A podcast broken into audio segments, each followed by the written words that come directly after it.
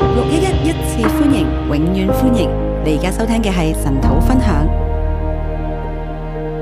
弟兄姊妹平安，弟兄姐妹平安，我哋今日繼續睇約伯記。我們今天繼續來看約伯記。前面講到約伯嘅朋友以利法以利法發言，前面講到，啊約伯的朋友以利法發言，約伯回應咗啦。約伯回應了，以勒達發言之後，約伯都回應咗。以啊比勒達回呃發言之後，約伯也回應了。輪到所法喺尋日第十一章發言之後，呃，輪到索法在昨天第十一章發言後，約伯呢就喺第十二到第十四章嚟到作回應，那約伯就在第十二章到第十四章來做回應，係一段比較長嘅回應，是一段比較長的回應，結束咗佢同三位朋友第一回合嘅對話。結束了他跟三個朋友第一回合的對話。約伯點樣回應呢？約伯怎麼樣來回應呢？我哋今日睇約伯記第十二章。我們今天看約伯記第十二章。我嘅題目係在苦難中相信掌管生命嘅全能神。我的題目是在苦難中相信掌管生命的全能神。第一點係第一到第六節，第一點是一到第六節，承認人不能明白苦難。承認人不能明白苦難。約伯回答說：你們真是子民啊！你們死亡，智慧也就滅沒了。約伯回答說：“你們真是子民呐、你們死亡，智慧也就滅沒了。但我也有聰明，與你們一樣，並非不及你們。你們所說的，誰不知道呢？但我也有聰明，與你們一樣，并不及你，并非不及你们。你们所说的，谁不知道呢？”呢三位朋友所講嘅係好一般性嘅原則同埋觀察，这三个朋友所講的是一般性的原則，還有觀察，誰不知道呢？誰不知道呢？使唔使你講啊？需不需要你來說呢？呢一切約伯都知道。这一切約伯都知道。既然你認為約伯有罪，點解唔具體去講佢有咩罪，或者你提及早提醒佢啊？既然你認為約伯有罪，你怎麼不具體的說他呃犯了什麼罪呢？你不早點提醒他呢？而家你睇到約伯喺苦難中，現在你看見約伯在苦難之中，你你就就按你所定嘅嗰啲原則或者神學嘅框框嚟到去推論，按着你所定的原則或者神學的框框來推論，判定佢係因為有罪先至會遭遇患難嘅。判定他是因為有罪，所以才會遭遇患難的。呢三位朋友根本就唔明白苦難，唔即係明白神嘅旨意。這三位朋友都不明白苦難，也不明白神的旨意。事實上喺第四節，在第四節，公義完全人竟然受咗人嘅讥笑。公義完全人竟受了人的讥笑。第六節話強盜嘅帳棚興旺，野神的人穩固。第六節講到強盜的帳篷興旺，惹神的人穩固。真係有好多呢啲嘅事情真的有很多這些事情係你理解唔到，是你理解不了。點解義人就受禍患，為什麼一人受禍患，惡人呢就會興旺嘅呢？惡人卻興旺呢？但可以證明但可以證明的是，你所講嘅因果律，你所講的因果論，善有善報，惡有惡報，善有善報，惡有惡報，唔係絕對性嘅原則。不是絕對性的原則。邊個可以明白苦難嘅原因呢？誰可以明白苦難的原因呢？可能我哋會諗，可能我們會想，如果約伯知道天上有屬靈嘅爭戰，如果約伯知道天上有屬靈的征戰，可能會好一啲。可能會好一點。但我相信幫助不大。但我相信幫助並不大。就算知道有爭戰又點呢？就算知道有征戰又如何呢？你都係會繼續問點解？你還是會繼續問為什麼？點解神你容許啊？為什麼神你容許呢？點解神你會被撒旦惹動㗎？為什麼神你會被撒旦也惹動呢？點解會咁殘忍㗎？為什麼會如此殘忍呢？我哋都會問點解？點解？點解？我們都會問為什麼？為什麼？為什麼？人喺身心靈都極其痛苦、人在身心靈都極其的痛苦，生不如死嘅狀態裏面，在生不如死的狀態裡，任何呢啲理性嘅答案呢，都係解除唔到佢嘅痛苦嘅。任何這些理性的答案都解除不了他的痛苦，倒不如承認，倒不如承認我唔知道點解。我不知道為什麼，我好唔明白，我很不明白，我唔知道，我不知道，我真係唔明啊！我真的不明白。不過神係好嘅，不过神是好的，佢會幫我嘅，他会帮助我，佢會帶領我他嘅，会带领佢會我，俾我力量行落去嘅。他会给我力量走下去。第五節呢度話，第五节这里说，人還會藐視災禍嘅喎，人还会藐视灾祸，嗰啲安逸嘅人那些安逸的人自以為我今日嘅安逸就係因為我冇得罪神咯。自以为今天的安逸是因为我没有得罪神，神好好啊，神很好，災禍係離我好遠嘅，灾祸是离我很远的，所以安逸嘅人喺度藐視災禍。所以安逸的人在藐视灾祸，唉，哎，小事啦，这些是小事唔係有冇咁誇張啊啊，？有没有这么夸张呢？我哋咧會係喺我哋自己嘅安逸裏邊咧，我们会在自己的安逸里面，去唔明白人哋嘅痛。而不明白人家的痛。安逸嘅人係喺痛苦外面嘅，安逸的人是在痛苦的外唯有面，痛苦嘅人知道乜嘢叫做痛苦。唯有痛苦的人才知道什么叫做痛苦。一個失去親人嘅，一个失去亲人佢失的，去嘅痛，你明唔明啊？他失去的痛，你明白吗？你唔可以單單一句理性話生老病死好平常嘅，你不可以单单一句理性的话说生老病死很平常人的，老咗就會死啦。人老了就会死啊，咁樣可以解通佢嘅痛咩？这样子可以解通他的痛吗？正所謂針唔到針唔吉到肉就唔知痛，就是针没有插到肉的时候，你不知道痛，係唔會明白痛嘅滋味，是不会明白痛的滋味，就會認為第人哋係太誇張咗。还会认为人家是太夸张了。我記得咧，好多年前我生第一胎嘅時候， 我记得很多年前我生第一胎的时候，因為我係唔係痛住入院嘅，因为我不是痛的时候呢进医院的，喺嗰個等待嘅病房嘅時候，在那个等待的病房里，我仲嘻嘻哈哈，我还在那边嘻嘻哈哈，但係旁邊嘅太太咧就喺度叽哩呱啦，那旁边的太太就在那边叽里呱啦，好慘痛咁嗌。就很惨痛的一直叫。我喺旁邊咧，我在旁边，我喺度藐視陣痛，我在藐视阵痛，使唔使咁啊？有没有需要这样子有啊？冇咁痛啊？有没有这么痛啊？陣痛忽然臨到我嘅時候，当阵痛忽然临到我的时候，我慘痛過佢哋好多倍，我比他们还要惨痛很多倍，我唔敢再藐視，我不敢再藐视，因為你痛過。因为你痛过，所以第二胎呢，我就嚴陣以 待，所以第二胎我就严阵以待。原來真係會好痛嘅，原来真的会很痛的，痛痛係咁嘅。是这样子的，所以無論喺苦難裏邊或者喺安逸裏面，所以不论在苦难里面、安逸里面，請你唔好論辯、論斷別人、请你不要论断别人，論斷自己。论断自己，因為喺個過程裏邊咧已經好艱難，因为在那个过程里面已经很艰难，唔好再喺度不停咁樣去諗，不要在那边不停的想，到底我錯喺邊呢？到底我错在哪里？點解佢會咁對我呢？为什么他会这样对我？點解我會做錯嘅？为什么我会做错？點解神容許嘅？为什么神容點许？解神管教我乜嘢呢？为什么神你在呃管教我些什么？我哋一齊仰望耶穌，我们一起仰望耶稣，主耶穌明白咩叫痛，主耶稣他明白什么叫做痛，佢明白乜嘢叫做撕裂心腸，他明白什么叫做撕裂心肠，佢明白乜嘢叫做屈辱，他什么他明白知道什么叫做屈辱，咩叫做痛，什么叫做痛，咩叫無辜，什么叫做无辜，咩叫失去。什么叫做失乜嘢去，叫做生離死別？什么叫做生离死乜嘢别，叫做被出賣？什么叫做被出卖，乜嘢叫限制？什么叫做限制，佢都知道，他都知道，佢都明白嘅。他都明白的。所以我哋可以相信，我哋唔明白，但係耶穌可以帶我哋經過。所以我们可以相信，虽然我们不明白，但耶稣可以带着我们经过。第二段係第七到第十二節，第二段是七到十二节，生命氣息都在神手中。生命气息都在神手中。唔知道約伯點樣嚟到去觀察大自然嘅呢？不知道约伯是怎么样来观察大自然的。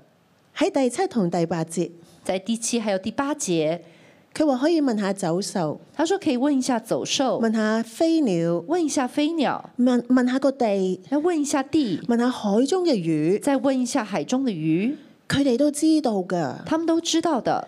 受造物係知道㗎，受造物是知道的，佢哋知道一切生命存留，他知道一切生命存留，人嘅氣息係喺神手中。人的气息在神的手中。佢哋受造物都知道，他们受造物都知道，一切都係出乎神，一切都是出于神，係在乎神㗎，是在乎神的，冇偶然㗎。没有偶然的。災難出於神，灾难出于神，患難忽然臨到出於神，患难突然临到出于神，忽然俾只雀仔擔咗去，出於神。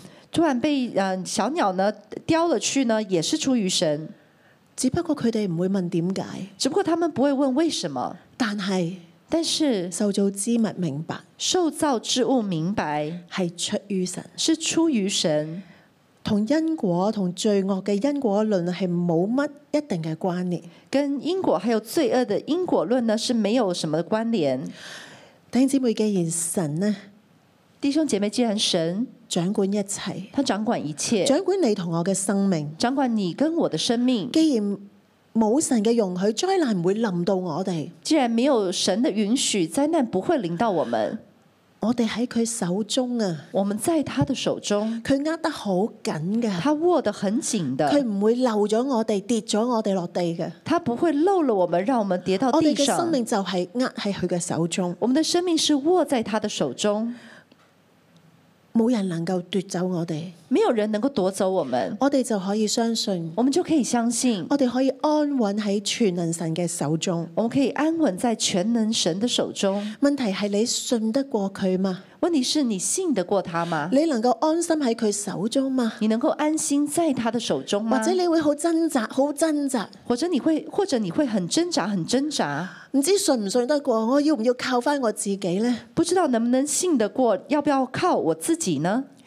我哋睇下大自然，我们看看大自然，睇下受造之物，看一看这些受造之物，一切都係神托住。一切都是神托住，仲有乜嘢还有係什托么唔住嘅呢？还有什么是托不住的呢？有咩我哋嘅軟弱同埋困難係神幫唔到呢？有哪些我们的软弱、我们的困难是神帮不了的呢？我哋嘅生命氣息我們喺的生命神手中。我们的生命气息在神的手中。我記得我大女呢，我记得我的大女儿頭十年我有一個好大嘅困擾，前十年呢，我有个很大的困扰，佢出世幾個月呢，就開始有啲唔正常嘅血管增生喺條頸度，她出生没多久呢，就有不正常的血管增生呢，在她的颈部。然後越增生就越多呢，就成個瘤咁掛咗喺條頸度。那越增生就越多，就好像有一个瘤挂在颈部。我作為媽媽，我好心痛。我作为妈妈，我很心痛，我點解會咁㗎？怎么会这样呢？我係咪食錯乜嘢呢？我是不是吃错了什么哎？呀，我哋係咪飲咗嗰啲咩中藥呢？我是不是吃了什么中我药係？咪食錯嘢先咁嘅呢？是不是我吃错了什么东西才我这样不呢？停不停咁樣去諗，我不断不断的去想，我周圍嘅人都冇嘢，我旁边的人都没事只，有我喺度好掙扎。只有我在那边很挣扎。醫生話呢，冇事㗎，医生说没事的，唔使食藥，又冇得做手術㗎，不用吃药，也也没得做手术，觀察下啦，要观察一下，或許或许大大下就會收翻呢。长大之后就会收起来，收小。但係我信唔到啊！但我信不到，但係就係因為呢一件我冇辦法控制嘅事，我就去學禱告啦。但因为这件我没有办法控制的事情呢，我就去学习我祷不斷告，咁樣捉住神，我不断的抓我住掠神，佢。我就是一直扯着他。你係全能神啊啦，你乜嘢都做到噶你是喎！全能神，你什么都做得我了真。係相信你噶我喎！真的相信你你聽日的，就可以行神蹟，你明天就可我以瞓行神醒迹就。可以見到神蹟。我睡醒的时候就可以看见神迹點。解你唔做呢？为什么你不做呢我？真係信你全能噶啊我喎！真的是相信你是全能的。我一路祈一路祈，我一路的祷告，祷告非，常非常嘅迫切。非常的迫切的祷告。後尾我聽到神同我講，后来我听见神对我说我會處理噶啦：“我会处理的。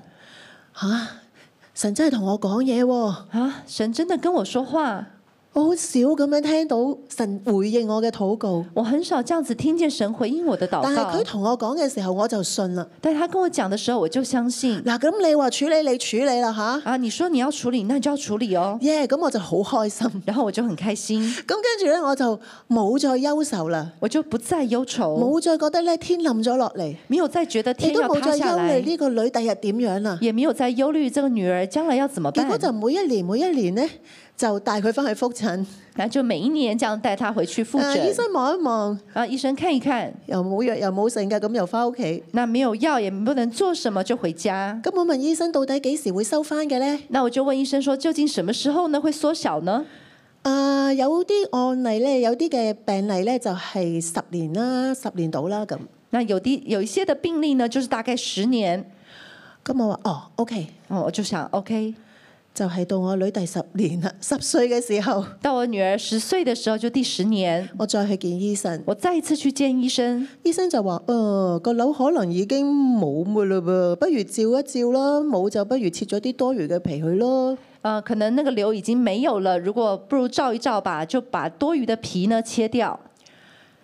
結果结果真係冇啊，真的没有了，啲血管唔知點樣增生出嚟，又唔知點樣冇晒喎。那些血管不知道怎么样增生出来呢，又全部都没有了。我女嘅生命喺神手中啊，我女儿的生命在神的手唔使中，擔心㗎。不用担心我哋嘅的，命仔喺神手中，我们的命在神的手唔中使，擔心不嘅。用担心。如果你喺度患病，如果你在患你嘅病，家人患病，或者是你的家人患你病，相信神，你要相信條神，命喺神手中命在神的手係中，安穩嘅。是安稳的。無論乜嘢環境都係安穩不嘅，论什么样的环境都是安稳的，交俾神，交给神，交俾神。交给神。呢件事情呢件有咩事意義呢？我有什么意义呢？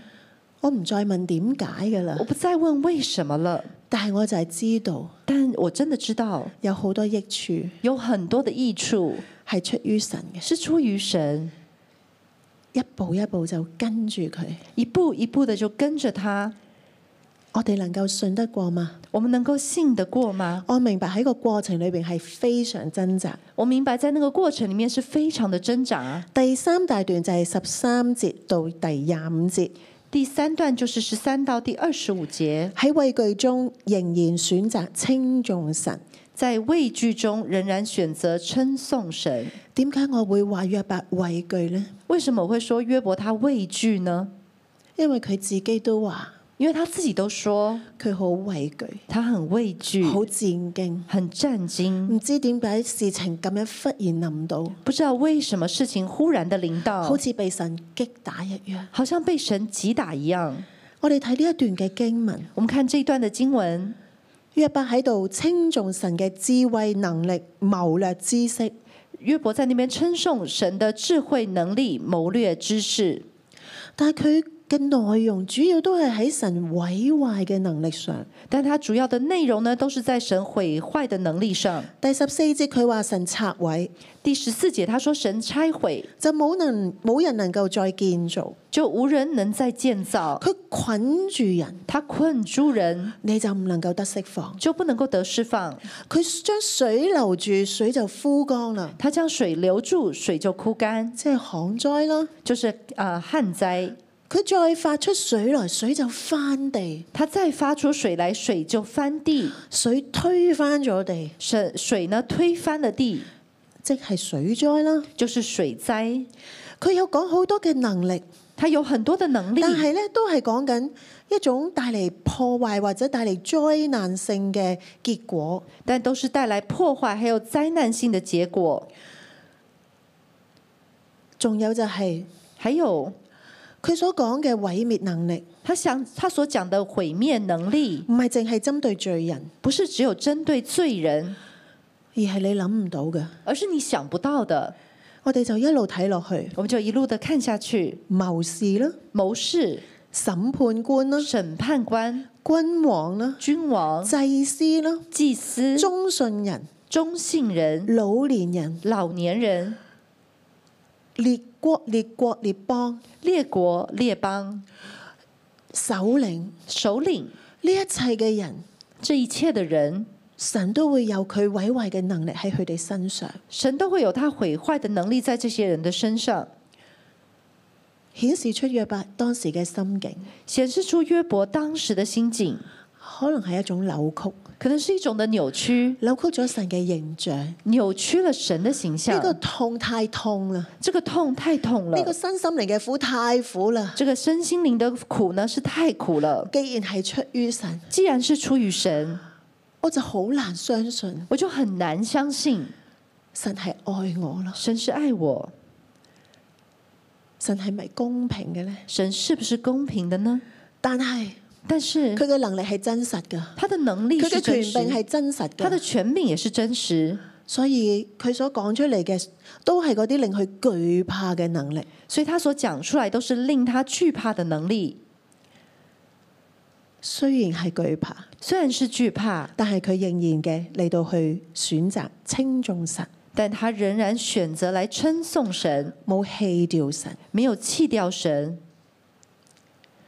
頭先所講嘅嗰一扎人，刚才所讲的那一些人，佢哋嘅光景，他们的光景讓我諗起亡國嘅時候，让我想起亡国的时候，被掳嘅時候，被掳的时候，唔係好人壞人，總之全部唔理都係同樣嘅遭遇。不论好人坏人，全部都是同样的遭遇。可能就係當時嘅讀者可能就是当时的读者，需要睇，他需要看，要敬畏神，要敬畏神，神係有呢個主權神是有这个主去权施行審判。去施行审判。當事情臨到嘅時候，当事情临到的时候，真係會令人畏懼。真的会令人畏惧。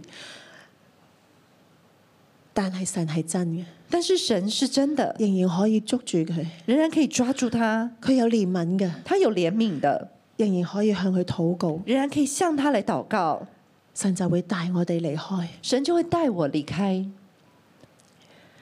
仲有喺呢一段經文裏邊，还有在这一段的经文当中，每一句佢提到神都係用個他字，每一句他提到神呢，都是用一个他字，我他我他呢一種關係係好有距離感嘅，这个关系呢是很有距离感的，係好好間接嘅。是很间接的。我你我你咁樣嘅關係咧係親近嘅，这样子的关系是亲近係的，個人嘅，是个人係的，直接嘅。是直接的。我哋睇到呢個我他嘅關係，我们看见这个我他的关系，即係話神同約伯之間，約伯覺得好有距離啊，就是神跟约伯之间呢，约伯觉得很有距离，好似好難親近咁嘅，好像很难亲近一样好似，揾唔到佢咁嘅，好像找不到他一唔样，能夠直接同佢講嘢。不能够直接跟他说话。呢、個亦都係佢喺呢個黑夜裏邊最痛苦嘅事。这也是他在黑夜里面最痛苦的事。神你去咗邊呢？神啊，你去了哪儿？我啲朋友咁樣講我，你點解唔出聲呢？我的朋友这样子说我，為什麼你不出聲你呢？唔為我講句説話呢？你不為我說句話呢？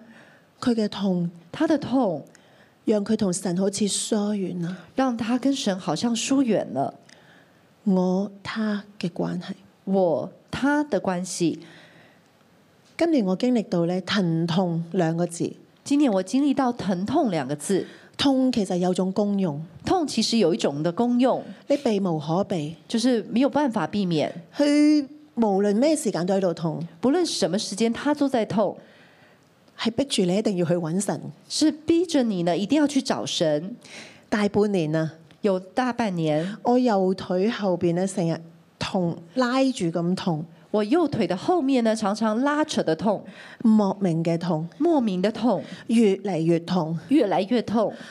我記得去到五月底，我記得去到五月底，有一日咧，我痛到只能夠瞓喺度，我痛到只能夠躺在那裡，係痛到我係咁喊啊！痛到我痛到我呢一直哭，我覺得痛過我生 B B 啊，我覺得比我生啊孩子還要痛，因為我知道始終會痛完噶嘛。因為我知道始終都會痛完的但。係咧，呢條腿痛到我咧，唔知你幾時痛完，但這個腿痛呢，我卻不知道什麼時候可以我痛點完。樣搞都係繼續痛。我怎麼做呢？它都繼續來痛，我係咁喺度喊，係咁喺度喊。我就一直在那邊哭，一直哭。我就發現原來我好似約伯嘅朋友，原我就发现我原來我很像約伯的朋友，因為喊得冇幾耐呢，我就開始認罪啊！因為哭沒有多久呢，我就開始認罪我。唔知點解好似意識到呢，我我係一路認為我嘅痛、我嘅病呢，同罪有關。呢我就開始意識到，不知道為什麼我的痛呢，好像跟我的罪有關。一種疼痛呢，讓我認識我自己。點這種疼痛讓我認識我自己。解我第一個反應係咁嘅？為什麼我第一個反應是這樣呢？好奇怪喎、很奇你！怪，很奇怪。原來我裏邊好多宗教，因為我裡面有很多的宗我教，哦都有好多因果論，有很多的因果有論，律法主義。有律法主義哦，我就係認定我一定係唔夠好。就認定我一定不夠好。我唔知點樣做錯咗啲乜嘢，我不知道怎麼樣做錯了些什麼梗，係咁樣錯、咁樣錯、咁樣錯啦。當然是這個錯、那個錯，還有這個錯。神一定喺度管教緊我。神一定是在管教我。咁認罪就係一個方法那啦。認罪就成為一個方法，但我好多謝神，但我很謝謝神。聖靈係冇幾句就已經停咗我，那聖靈沒有幾句呢，已經停，把我停下來，我認唔落去啦，我認不下去了，我就繼續喊。我就繼續哭。哇！竟然呢，我由細到大一路成長，好多嘅傷害呢，都一幕一幕咁樣浮上嚟喎。既然我從小到大所有的傷害呢，就一幕一幕的這樣子顯在我眼前，我完全忘記㗎啦，我完全忘記的，係完全壓抑嘅，是完全壓抑的。我都唔識得用言語嚟到禱告，我不懂得用言語來禱告，我係咁喊住嚟同神哭訴。我就一直哭着來向神哭訴。係啊，我嗰日俾人蝦，是啊，我那時候被人欺負，佢哋蝦我，他們欺負好我，唔公平啊！很不公平係啊，我好痛啊！啊！我真的很我痛唔，知點解我嘅我嘅身體同我心靈咧一齊痛起嚟。我不知道為什麼我的身體跟心靈呢就一起痛起來。忽然間，突然之間，我聽到天父同我講：我聽見天父對我說點解你唔話俾我聽？：“為什麼你不告訴我係喎，？”是啊，我從來冇講。我從來沒有講，我諗起啦，我就想起我為人哋代禱多過為自己祈求。我為別人，我更多為別人代求，很少為自己祈求。我冇將呢啲嘢一件一件講俾神聽。我們要把這些事情呢一件一件的講給神聽原。來我唔識愛自己啊！原來我不懂得愛自己，原來我同神嘅關係係我他，原來我跟神的關係是我他，冇事我唔揾佢啦。沒有事情我就不找他。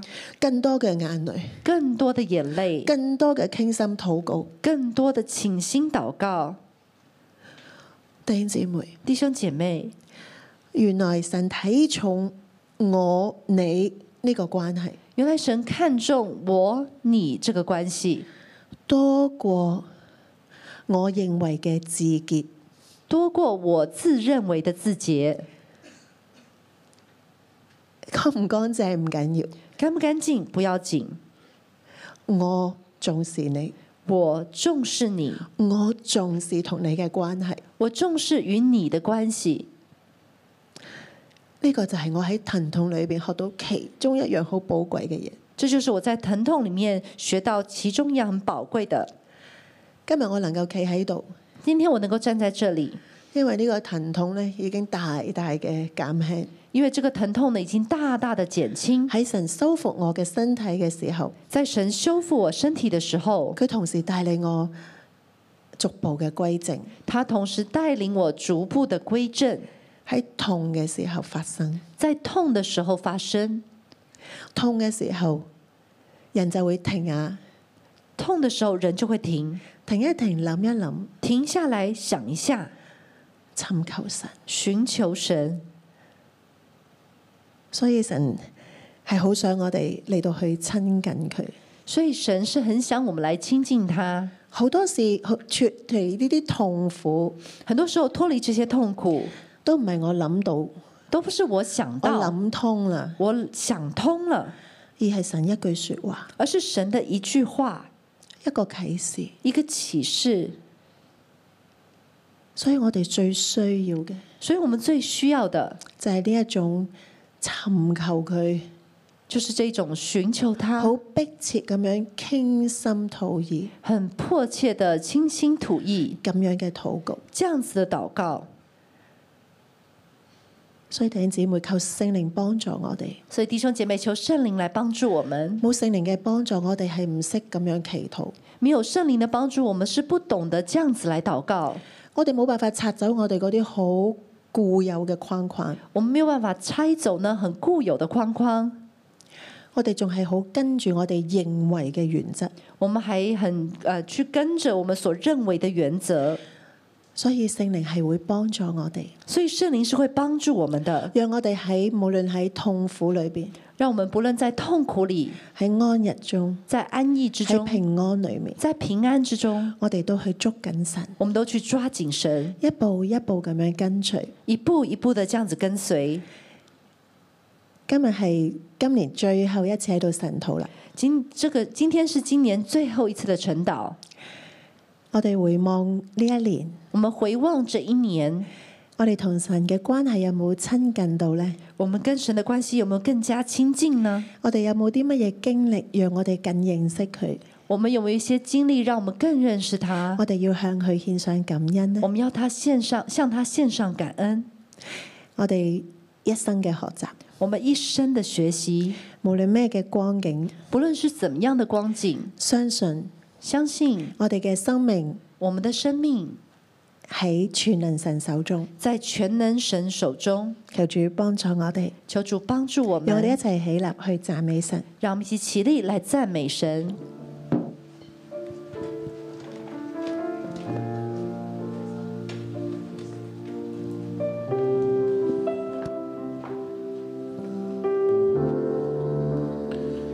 主耶和华，满有怜悯和恩典，我投靠在你翅膀荫下。当我回转，一树虽然有哭泣，早晨必欢呼喜乐。主耶和华，主耶和华，满有怜悯和恩典，我投靠在你翅膀荫下。当我回转。一树虽然有哭泣，早晨必欢呼喜乐。你坐着为王，到永永远远，随洪水翻腾，我坚定仰望你。你坐着为王，垂听我呼求，使我灵苏醒，有复活的生命。主耶和华，主耶和华，满有怜悯和恩典，我投靠在你翅膀荫下。当我回转，一树虽然有哭泣，早晨必欢呼喜乐。主耶和华，主耶和华。满有怜悯和恩典，我投靠在你翅膀荫下。当我回转，一树虽然有哭泣，早晨必欢呼喜乐。你坐着为王，你坐着为王，到永永远远。随洪水翻腾，我坚定仰望你，你坐着为王，谁听我呼求，使我灵苏醒，有复活的生命。你坐着为王，到永永远远，随洪水翻腾，我坚定仰望你，你坐着为王，谁听我呼救？是我灵苏醒，有复活的生命。你坐着为王，你坐着为王，到永永远远。随洪水翻腾，我坚定仰望你，你坐着为王，谁听我呼救，是我灵苏醒，有复活的生命。你坐着，你坐着为王，到永永远远。随洪水翻腾，我坚定仰望你，你坐着为王，谁听我呼救？是我灵苏醒，有复活的生命。是我灵苏醒，有复活的生命。主啊，感謝你，主啊，讚美你，主啊，你係坐着為王嗰一位，主啊，不論我喺任何環境嘅時候，主啊，你就看顧我哋嗰一位，你係創造我哋生命，使我哋嘅生命，使我哋嘅靈重新甦醒嗰一位，主啊，多謝你，讚美你，主啊，真係我哋都係你手所造成嘅，我哋嘅氣息，我哋嘅生命都在你手中，你係嗰位滿有智慧、滿有能力嗰位神，主啊，感謝你，我知道喺一切苦難當中，你都掌權，主啊，讚美你，主啊，多謝你。主啊，真係求你真係幫助我哋。主啊，知道喺各樣嘅苦難中都有你嘅掌權，但係當我哋好多時候站在苦難身邊嘅人嘅時候，我哋好多時我哋會藐視災禍。當我哋看見我哋身邊嘅人受苦難嘅時候，我哋就覺得冇咩咁大不了啫。我哋覺得 OK 啊，呢啲事我哋禱告就可以過去噶啦，我哋禱告交託俾神就可以噶啦。但係神啊，原來我哋都冇一個同理心，我哋都藐視災禍，我哋都唔明白呢個苦痛。弟兄姊妹，當我哋曾經都係咁樣對我哋身邊嘅人、對我哋朋友、家人、組員嘅時候，我哋都可以去向神認罪。原來我都冇一個同理心，原來我都有藐視災禍嘅曾經。我哋可以一齊去向神去認罪禱告。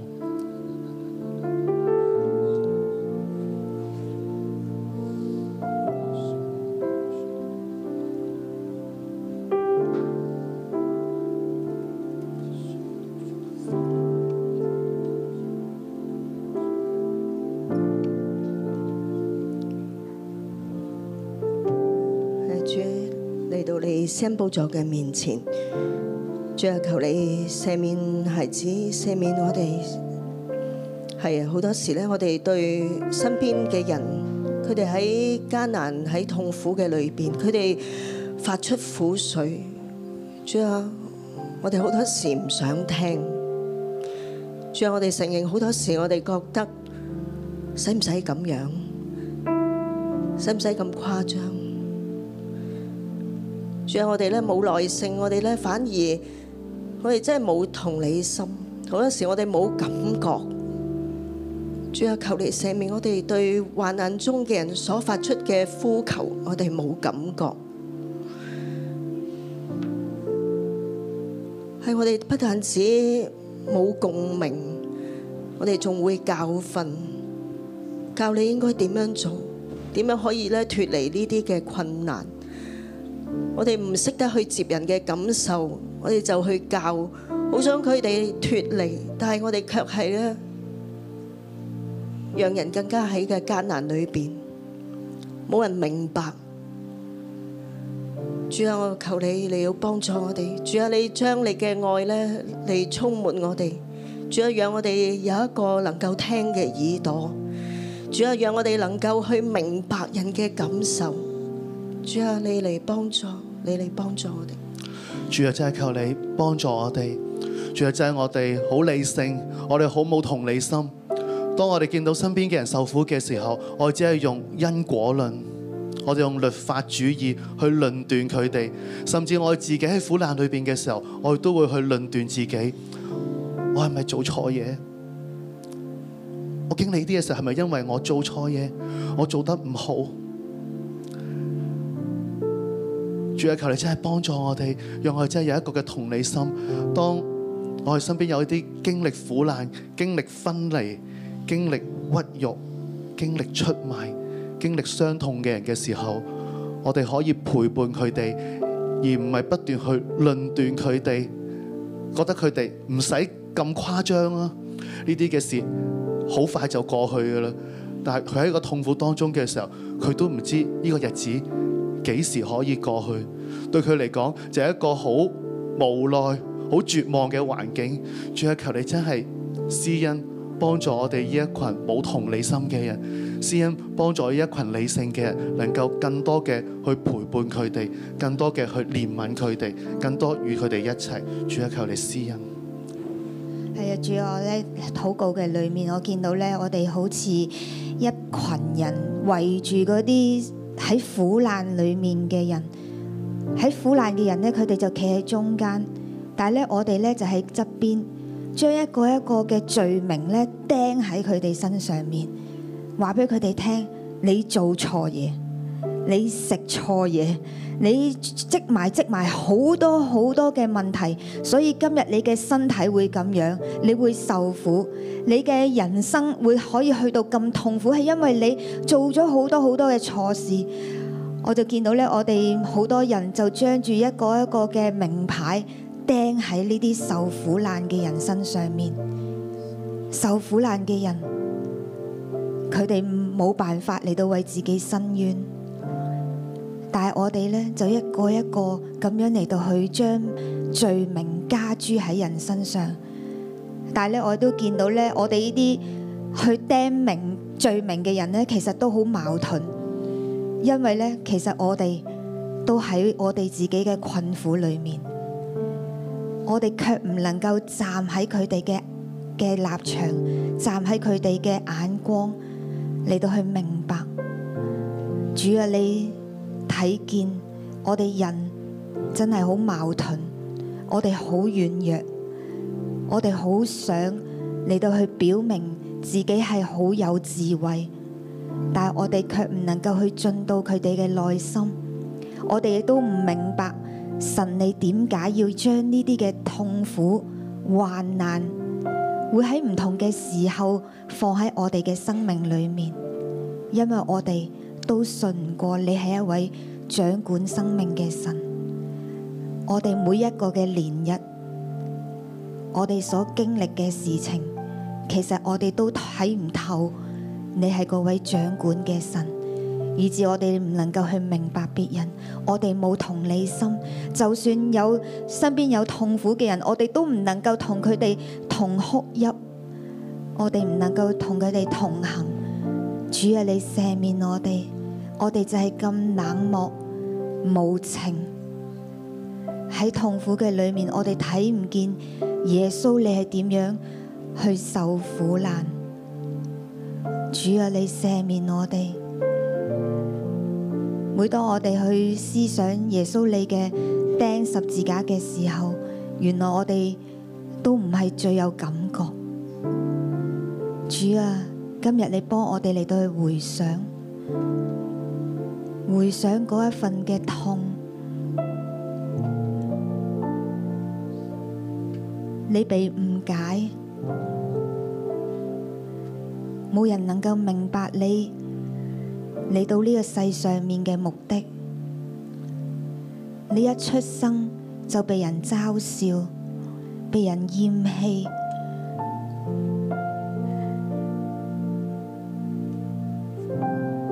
你所做嘅就算係好嘅事情，你醫治好多人，你教導好多嘅人，你幫助好多人，周濟好多人，但係卻換嚟好多嘅責罵、否定。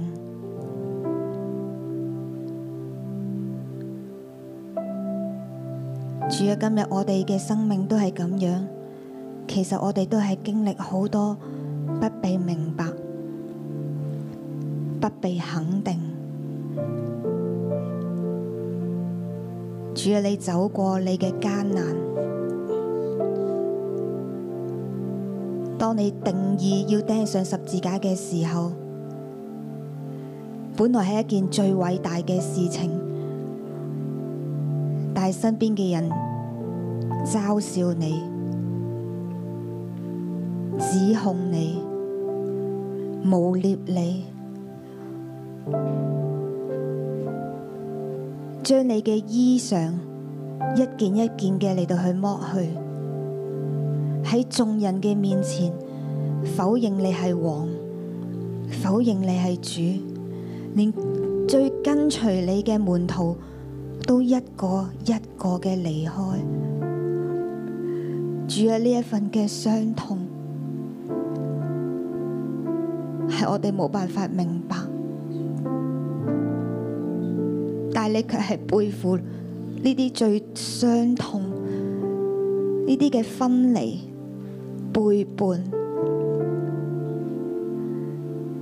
主啊，你開我哋嘅眼睛，讓我哋嚟到去深深感受痛苦，係撕裂心腸嘅痛苦，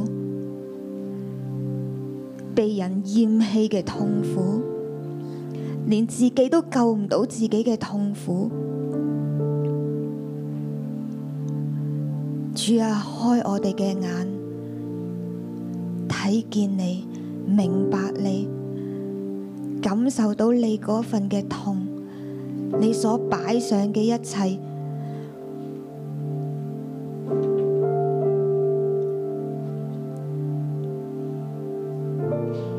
你喺靈裏面帶領我哋進入。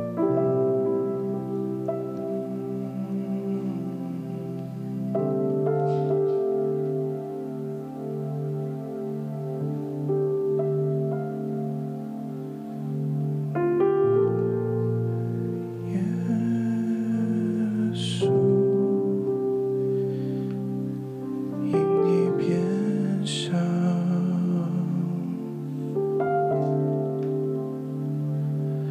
带我看见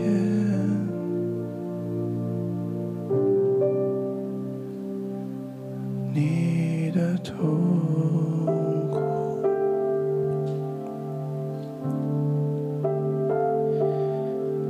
你明白。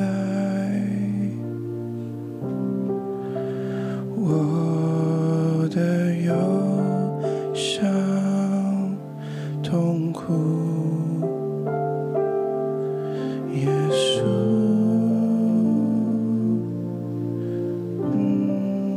嗯耶稣，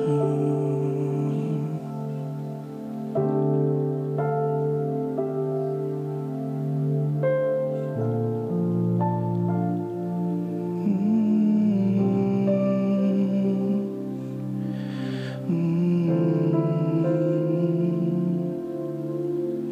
耶穌，我哋需要你。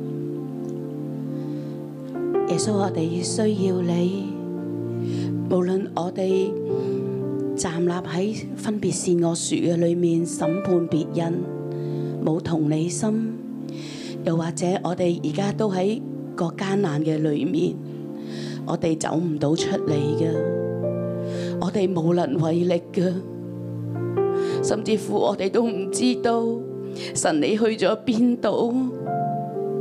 喺呢個時候，我邀請大家，如果你都係一個苦無出路嘅當中，我邀請你坐喺地下，我邀請你坐喺地下。你去話俾耶穌知，我而家就要同你傾心吐意，我苦無出路嘅裏面，我要你禱告。神啊，你幫助我哋。如果你仍然喺艱難、喺困境嘅裏面，我邀請你，我哋就坐喺地下嘅裏面。神啊，我今日就係要同你講啊！神啊，我今日就要你面對面去話俾你知，你嚟幫助我哋。神啊，我哋需要你。神啊，我哋單單嘅嚟需要你。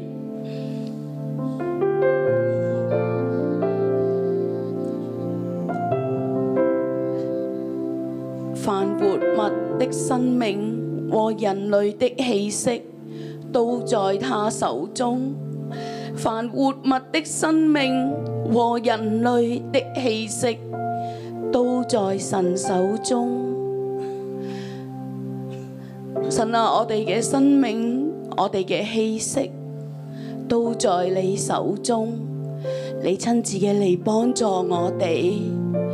弟兄姊妹，我哋話俾神知，神啊，你嚟幫助我哋。係啊，我哋見唔到邊度有出路，我哋覺得好艱難。今日係二零二三年最後一個神土，但神啊，我哋仍然覺得好艱難。但係我哋可以同你傾心吐意，神啊，你嚟幫助我哋每一個。我哋就係要嚟禱告，同你傾心吐意。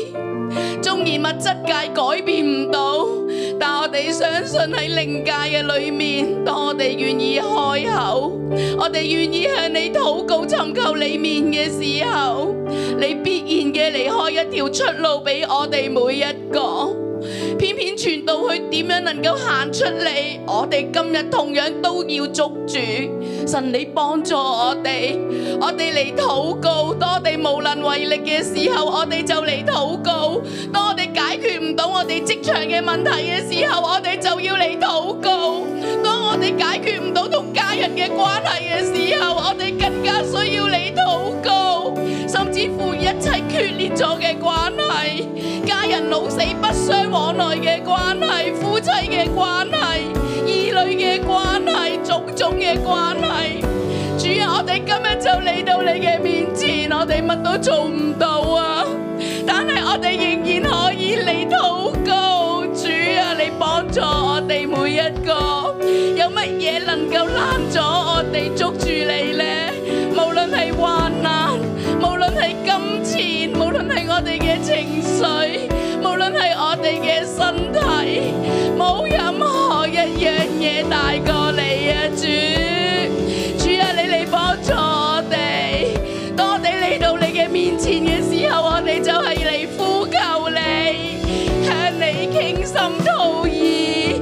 唔係我哋嘅禱告嘅內容有點樣嘅華麗，講得點樣嘅好，而係我哋就係要你面貼面嘅跟你，單單嘅尋求你，主啊，我哋需要你。心不散淡，依靠主必无所缺，全能神慈爱主，必用笑脸帮助我，我的力量和拯救，我的山寨和高台，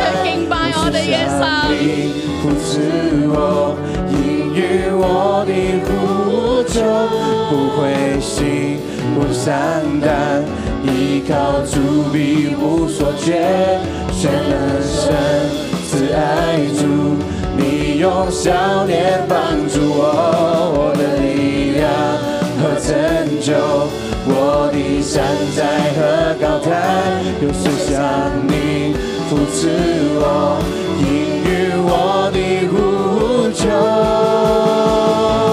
我要抬起我的头，仰望主耶稣基督，荣耀君王，我是为你盾牌。我要抬起我的头，高唱哈利路亚，大声宣告，一生靠主的神。我要抬起我的头，仰望主耶稣基督，荣耀君王，我是为你盾牌。我要抬起我的头，高唱哈利路亚，大声宣告，一生靠主的神。阿利路亞，感謝主，因為咧我知道咧，其實喺約伯嘅生命裏面咧，佢真係選擇去仰望神，佢喺艱難嘅裏面繼續去仰望神嘅恩典，呢、個咧係佢對神嘅信心。領姊妹今日咧係我哋最後一次今個年度最後一次嘅神土，我好想咧我哋都去首先咧去感謝我哋嘅神，就係、過去咧神喺二零二三年裏面佢點樣帶領我哋嚟到去走過呢一年，無論係艱難嘅，無論係好興奮嘅事情。每一步都喺神嘅手中，每一步都係神掌管我哋嘅生命嘅。我哋咧首先嚟到去開聲去讚美我哋嘅神，好嘛？你就去為着咧你呢一年裏面經歷過大大小小嘅事情，無論係艱難，我哋都去感謝神，就係、神啊！原來你睇得起我啊！你俾我嚟到去經歷一切嘅苦難，一切嘅艱難，你係仍然與我同行嘅。我哋就開聲嚟到去讚美我哋嘅主，我哋一齊嚟到去將榮耀歸俾我哋嘅神，大聲嘅嚟到去將重讚歸俾我哋嘅主。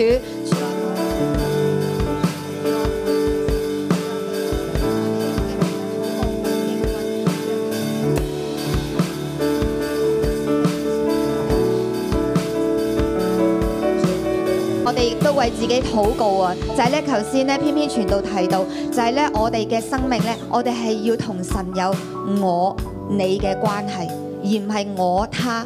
可能咧，你頭先回顧你嘅過去一年咧，好多時都係可能係有事先揾佢，或者咧揾人幫我揾神咁樣。但係咧，我哋真係向神嚟到去立志，我哋去追求，就係讓我你呢個關係係更加實在嘅。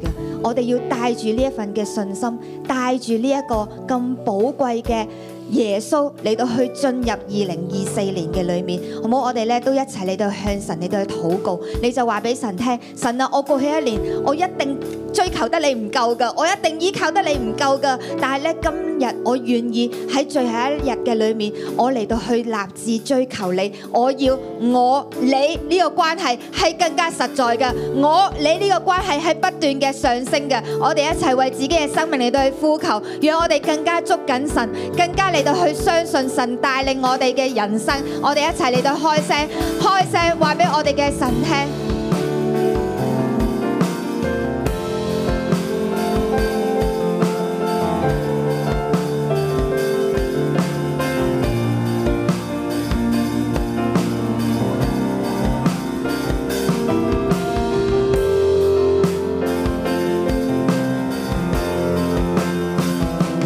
我爱你，用尽我全心全意全力，荣耀高举你的名，我跟随不怀疑。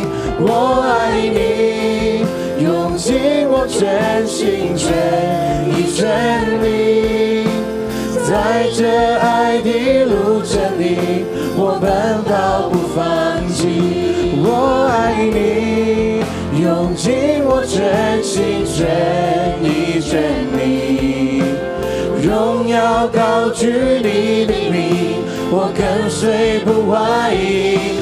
我爱你，用尽我全心全意全力，在这爱的路程里，我奔跑不放弃。耶稣，我哋多谢你，我哋赞美你，因为有你，我哋嘅生命就不一样。喺二零二三嘅里面，无论我哋经过高高低低，有开心嘅，有唔开心嘅，但系神你都仍然与我哋每一个人同在。主啊，你嚟帮助我哋每一个，带住你嘅爱，继续喺生命树下。同样啊咧，我都想喺呢个时候咧去呼召大家。十二月三十一號就係跨年禱告會啦！我哋要珍惜呢個機會，我哋願意咧將一切嘅榮耀重贈歸俾我哋嘅阿爸父。我哋要喺二零二三尾嘅裏面，大大嘅去述説神嘅恩典，因為當你越感恩，你就越蒙恩啊！咩？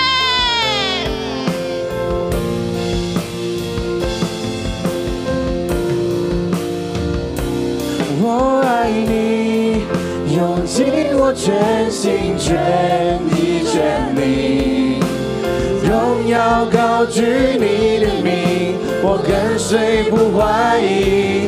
我爱你，用尽我全心全意全力。在这爱的路程里，我奔跑不放弃。在这爱的路程里，我奔跑不放弃。在这爱的路程里，我奔跑不放弃。哈利路亞，主我哋多謝讚美你。主，我们谢谢你，我们赞美你，係你與我哋同行，是你与我们係同你行，將能力交俾我哋，是你将能力加给我讓我哋们，可以不放棄。让我们可以不放弃。弟兄姊妹，頭先我禱告嘅時候，弟兄姐妹，刚才我祷告的我时領哦受到一候，幅圖我畫，领受到一幅的图画我，想送俾你哋我。想送给你们。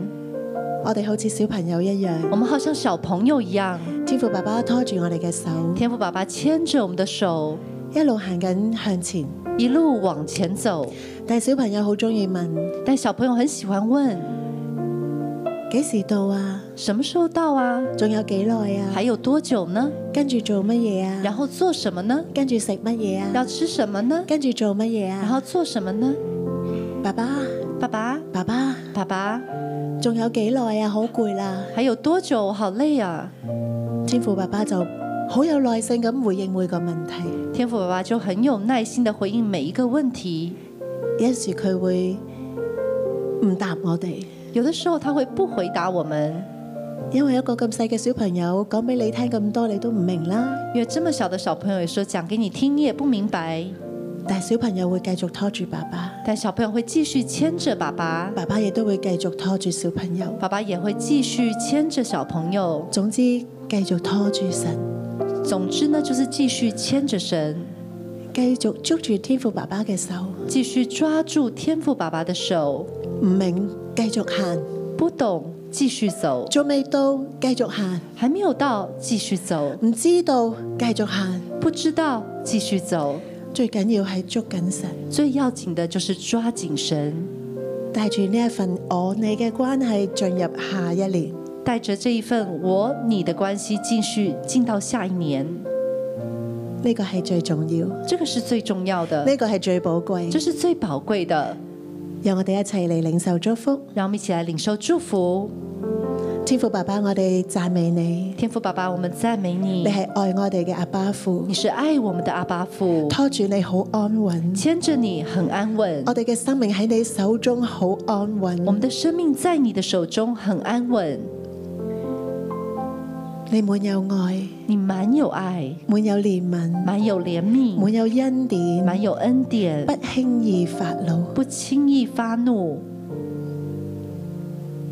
求你除去我哋心中嘅懼怕，求你除去我们心中的惧怕，奉主嘅名挪開一切嘅阻隔，奉主的名挪去一切的阻隔，一切讓我哋不能明白你嘅愛嘅東西。一切让我们不能够明白你爱的东西，一切讓我哋懷疑同恐懼嘅嗰啲經歷，一切让我们怀疑跟恐惧的经历。